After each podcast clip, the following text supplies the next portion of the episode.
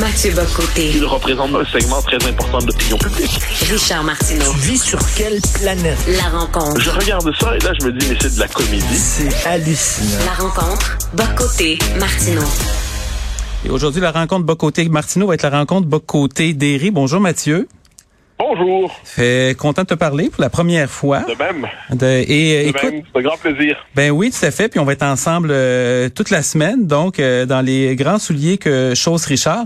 Euh, aujourd'hui, tu veux nous parler d'un sujet qui me semble surréel à sa lecture même, mais quoi que je ne suis pas si surpris. Des gens qui éditent des textes dans des maisons d'édition pour les rendre plus confortables un peu aux lecteurs qui peuvent être sensibles. Ouais, donc c'est des fameux lecteurs de sensibilité. C'est la traduction proposée de Sensitivity Readers. Donc on connaît ça. La mode était présente déjà aux États-Unis. Euh, elle avait percé aussi en France, bien qu'un peu moins. En gros, qu'est-ce que c'est?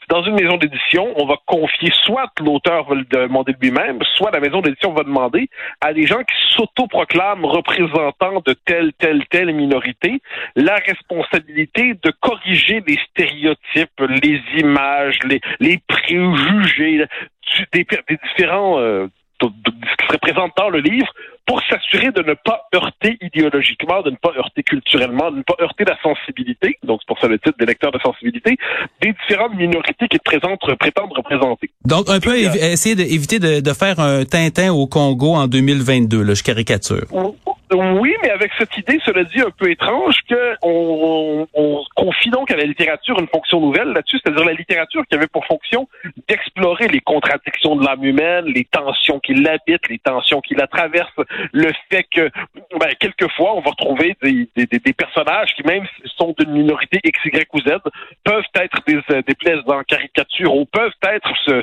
Autrement dit, la, la littérature ne- n'est pas censée coder le monde en gentil, méchant, représentation autorisée, représentation non autorisée. Et là, on se retrouve donc avec des, des correcteurs idéologiques, des petits censeurs, qui rentrent dans les maisons d'édition et qui nous disent finalement, on va s'assurer de faire un texte poli, épuré, un texte qui va être délivré de tout ce qui pourrait justement heurter la pensée dominante. Et ce qui est intéressant et qui est là-dedans, c'est que bien des auteurs se soumettent eux-mêmes désormais à cette entreprise et s'en font une fierté en disant, mais regardez, moi-même, j'ai purgé mon texte de sa part sombre, de sa part noire, j'ai, et je deviens moi-même, finalement, je fais un texte idéologiquement conforme. Et comment ne pas dire devant cela que, parce que moi, ça me frappe, comment on est devant une forme de reproduction dans une autre époque, évidemment, dans un autre monde, mais de ce qui était la, soit la littérature édifiante, hein, au temps du, du catholicisme, Ouais. ou la littérature euh, scientifiquement, euh, idéologiquement autorisée en Union soviétique, c'est-à-dire la littérature de chanter les gloires du parti, ou aujourd'hui chanter la gloire de l'idéologie de la diversité, et tout ce qui viendrait heurter ça, eh bien, c'est vu comme euh, dangereux, ça peut être une littérature régressive parce qu'elle porte pas les bonnes valeurs, et moi, je vois à travers ça une forme de censure dans un milieu qui devrait être pourtant très attaché à la liberté, c'est le milieu de la littérature, mais ce n'est plus le cas. C'est intéressant, tu, tu mentionnes les, euh, les, euh, la, la- façon dont euh, la littérature était présentée ou les, les récits catholiques. Euh, moi, je me rappelle un vieux livre de l'histoire du Canada qui m'avait été donné, euh, je pense, c'est arrivé par mon père. Et euh, écoute, c'était, il y avait une illustration où il y avait un, un jésuite dans le banc de neige nu-pied avec le crucifix. J'exagère à peine, là, mais t'as t'as une lecture qui est, qui qui est évidemment qui est dans un certain spectre idéologique assez étroit. Et euh, évidemment, bon, on veut l'élargir, c'est un regard, mais là aujourd'hui, on tombe un petit peu dans, dans l'excès contraire, c'est-à-dire qu'on arrive dans une autre représentation, mais finalement a un petit peu les mêmes travers, c'est-à-dire d'avoir une lecture. Ouais, euh, ça fait penser, par exemple, je, je reviens sur le, oui, effectivement, la littérature édifiante, mais aussi en Union soviétique. Donc là, on avait dans la littérature soviétique, il y avait d'un côté, ben, il fallait que l'ouvrier soit courageux, noble, généreux, révolutionnaire. Le bourgeois était nécessairement mauvais, méchant, euh, cupide, et ainsi de suite.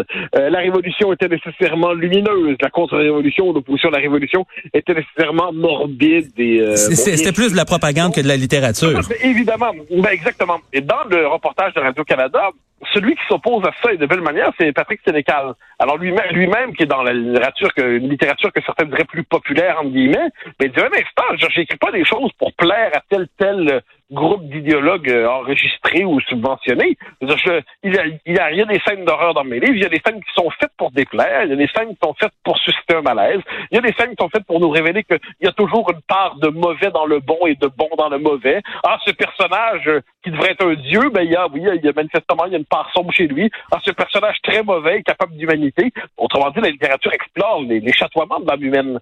Et là, ce qu'on ce qu'on est en train de bannir en fait à travers cette espèce de littérature édifiante, c'est cette idée que on, on, bannit la complexité de l'âme, on bannit la complexité du réel. Et là, il y en a qui vont nous dire oui, mais c'est comme pour faire une recherche pour avoir des, un roman mieux construit. Donc c'est comme si euh, confiant ah leur, leur ouvrage.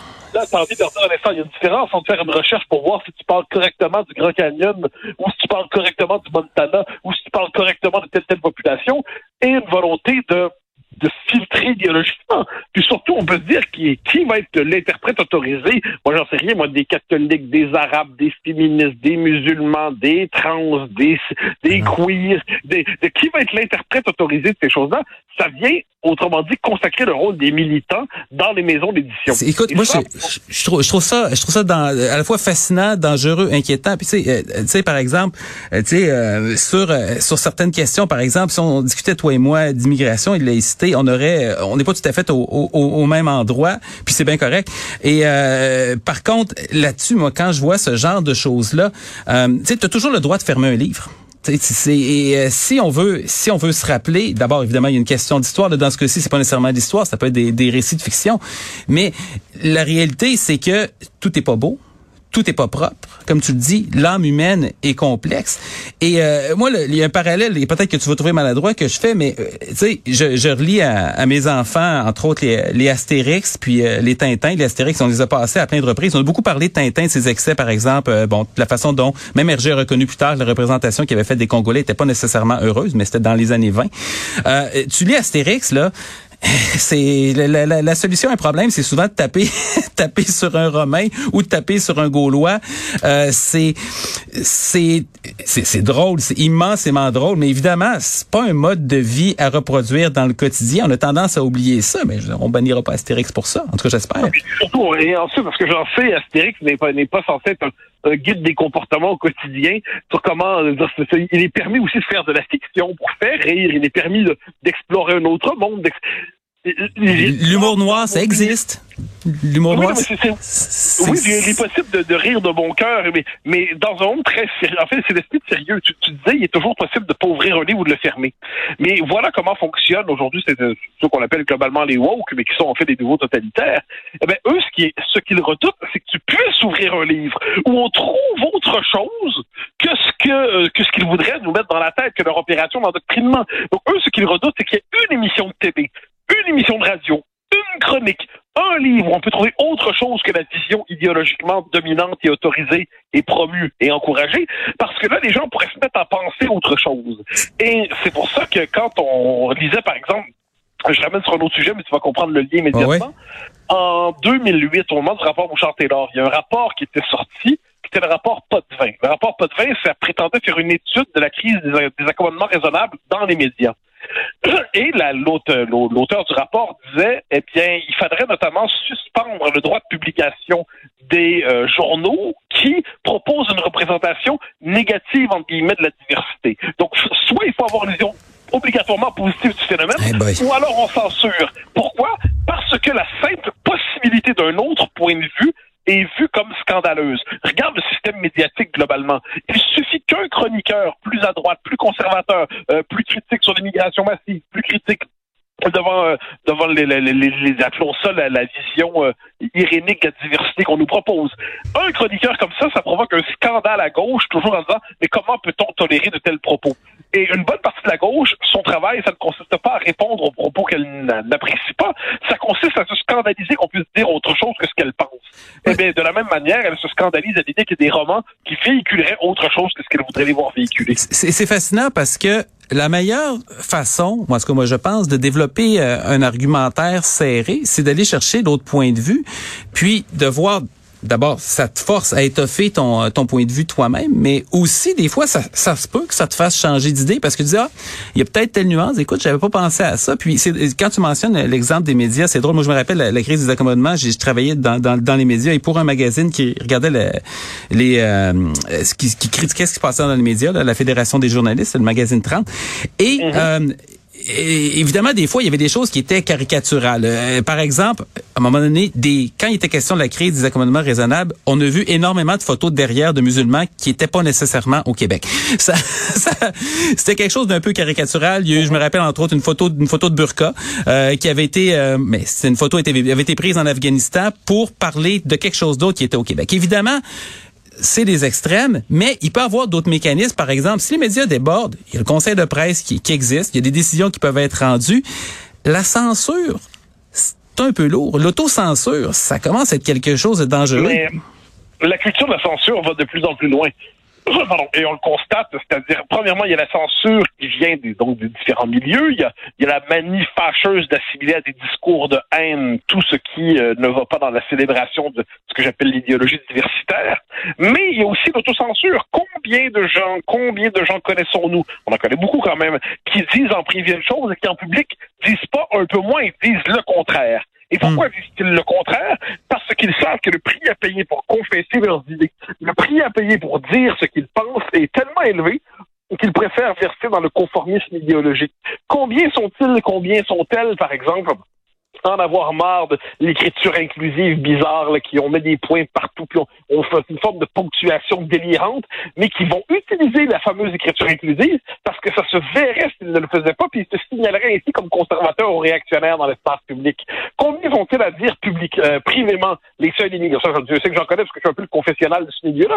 Combien sont-ils à dire les seuils d'immigration sont délirants, on ne peut pas en recevoir autant, c'est insensé, puis qui publiquement vont dire le contraire parce qu'ils ont peur de faire traiter de xénophobes ou de racistes, et ainsi de suite.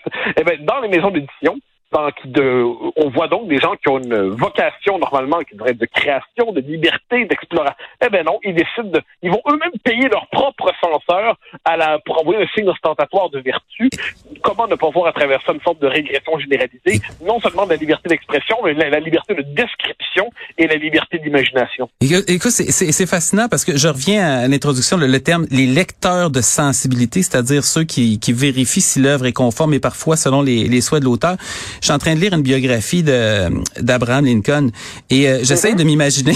il, y a certains passages qui seront pas nécessairement joyeux quand il, est question de dépeindre euh, l'état de, des relations raciales aux États-Unis à cette époque-là, qui d'ailleurs c'est pas nécessairement toujours amélioré par la suite. Tu passes ce livre-là au processus. Qu'est-ce qui va en rester après? Quel genre d'histoire tu peux raconter? Ben, rien. Rien. Il faut bien voir qu'on vit vers un monde où on a le droit de rencontrer, de raconter les histoires autorisées. On, il y a des passages de texte, il y a des images qui, vont être d'une manière ou de. Des classiques, moi je crois qu'on on, on va vers un monde où les classiques vont être réécrits pour être biologiquement conformes. Et, et tout ça semble inimaginable pour l'instant, mais qui aurait imaginé des lecteurs de sensibilité il y a dix ans? Il y a même cinq ans, qui aurait, quelqu'un aurait dit ça, on aurait dit t'es complotiste d'extrême droite fou. Et là, aujourd'hui, boum, c'est notre banalité, c'est notre normalité. Moi, j'aurais pas imaginé ça ce matin. J'aurais pas. On est rendu là, puis ça va aller de plus en plus loin. Donc moi, je pense que si on n'a pas une opposition ferme, déterminée, résolue à tout ça, ben, ça va finir par nous engloutir. Écoute, euh, les, tu viens de dire les histoires autorisées, ça pourrait euh, faire euh, un bon titre de chronique ou un, bon titre de livre ah, ben peut-être. Oui, on, y arrivera, on y arrivera, il n'y a pas de doute là-dessus. C'est une manière, c'est une manière c'est le futur. Bon, ben écoute, Mathieu Bocoté, ça a été un plaisir. On se reparle demain. Bonne journée. Au grand plaisir demain.